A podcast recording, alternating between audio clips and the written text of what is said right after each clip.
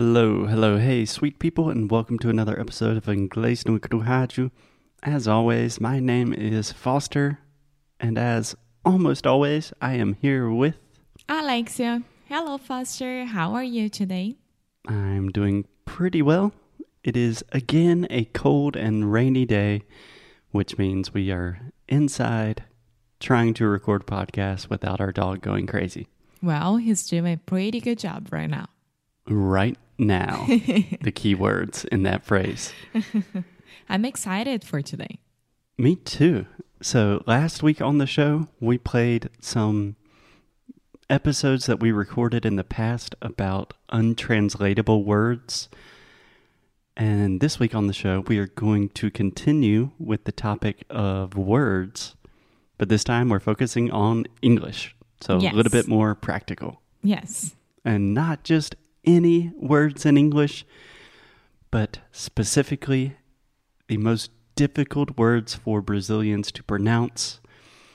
Not only the most difficult for Brazilians to pronounce, but these are words that I hear Brazilians pronouncing incorrectly all of the time. Yes, it's not um it's not that we are doing it as a Brazilian style is that we are doing it because we don't know how to pronounce it correctly. You know, for example, Facebook, uh, Instagram, all of this, we do it when we are talking to our friends in Portuguese. Yeah. So we say it like as a Brazilian would say it. Yes. Yes. So some of these words, you use the same word in Brazilian Portuguese.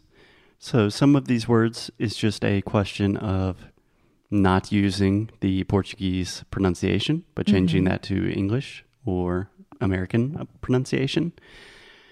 But other words are just words that when I'm talking to Brazilians, when I'm giving classes, I have to correct again and again and again.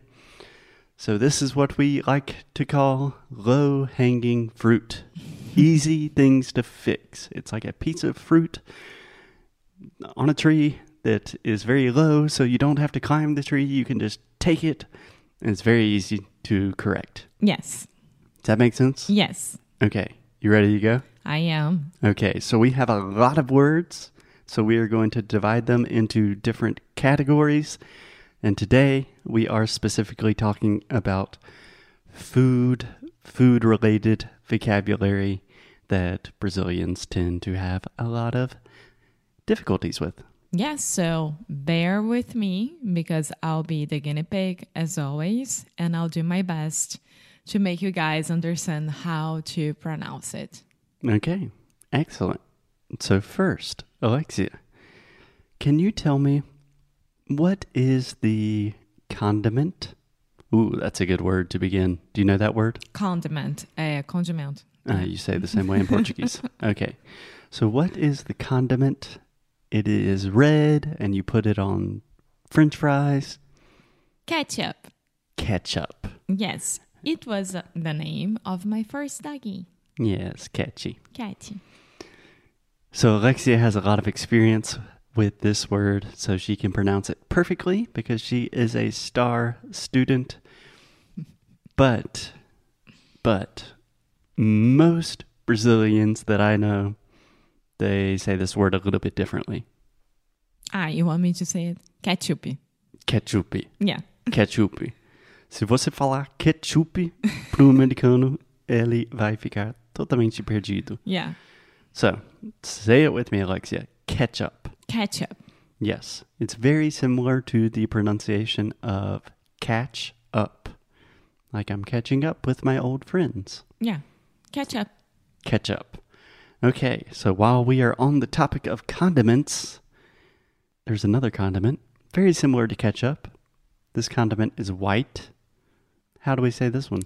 Mayonnaise. Mayonnaise.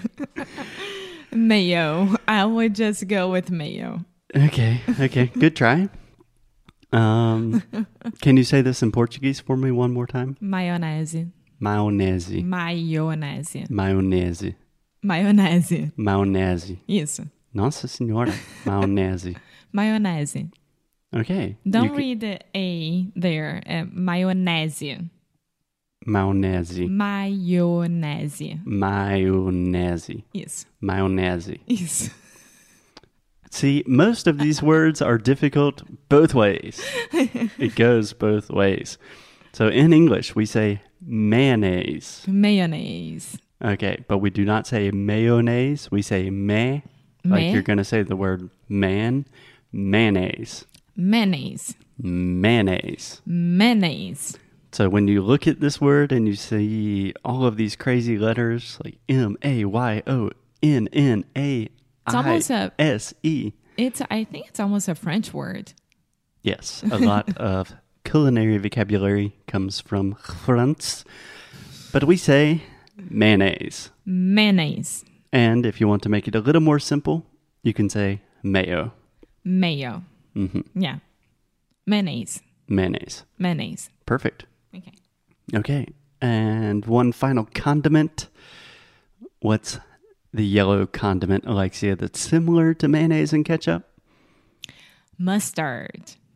Pretty good. Pretty good. Mustard. Mustard. Yeah. So we do not say mustard. We do not say mustard. We do not say mustard. Nothing like that. We say mustard. Mustard. Do you know how we say this in Portuguese? Uh, mostarda. Mostarda. Mostarda. Mostarda. Mostarda. O que, que eu falei? Mostarda. O que, que tem de. Mo. Mu. Mostarda. Ah, mo. Mostarda. Yes.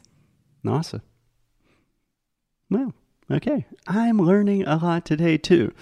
But today, this is an English lesson, so we say mustard. Mustard. Okay. I have a question. Sure. When you mix um, ketchup with mayonnaise, what do you get? Mm, we don't really have a direct word for that in in English. If you mix mayonnaise and ketchup and some other things, some spices, we call that a thousand island dressing, which my dad absolutely loves. But just mayonnaise and ketchup, I don't know if we have a specific word. Molho rosé. Molho Jose. Yes. Muito bom. Yeah.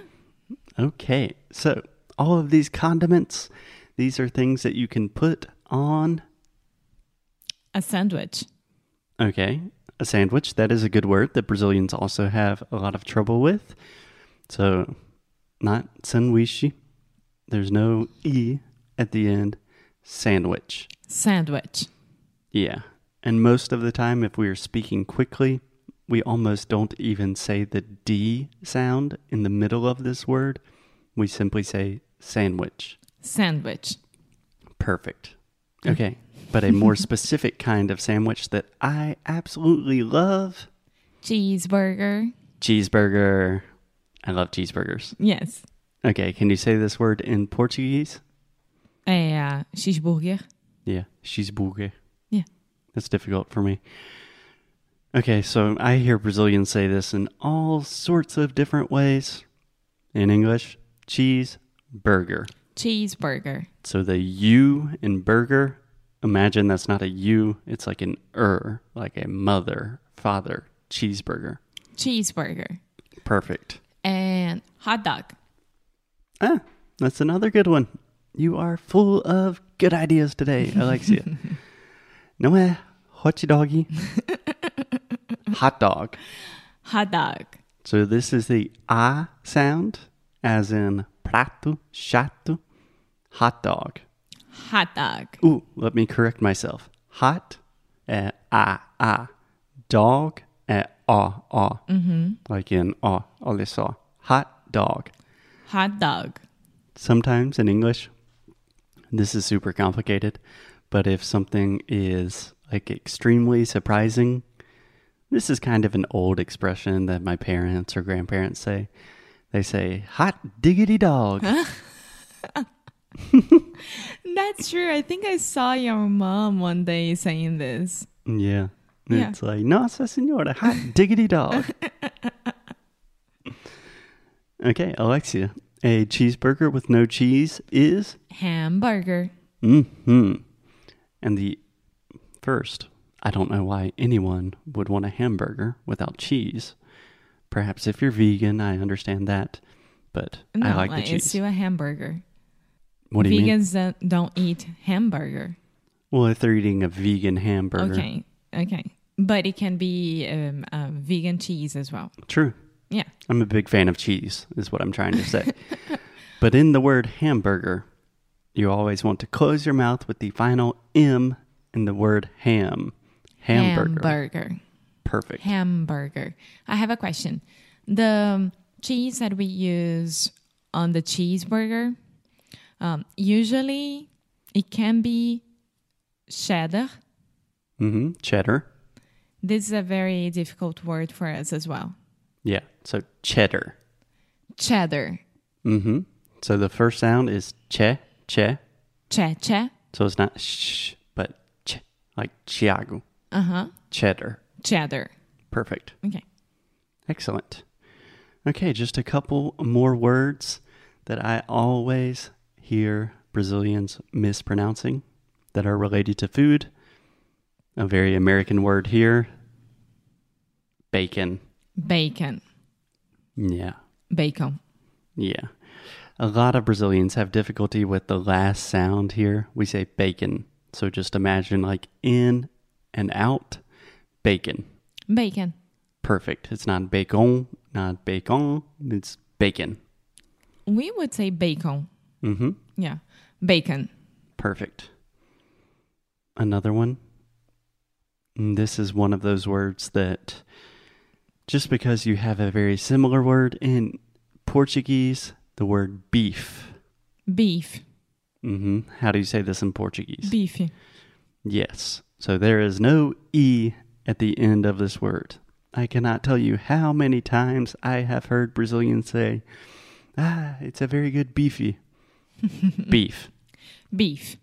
Excellent. Do you have any more for me, Alexia? Um, maybe bread.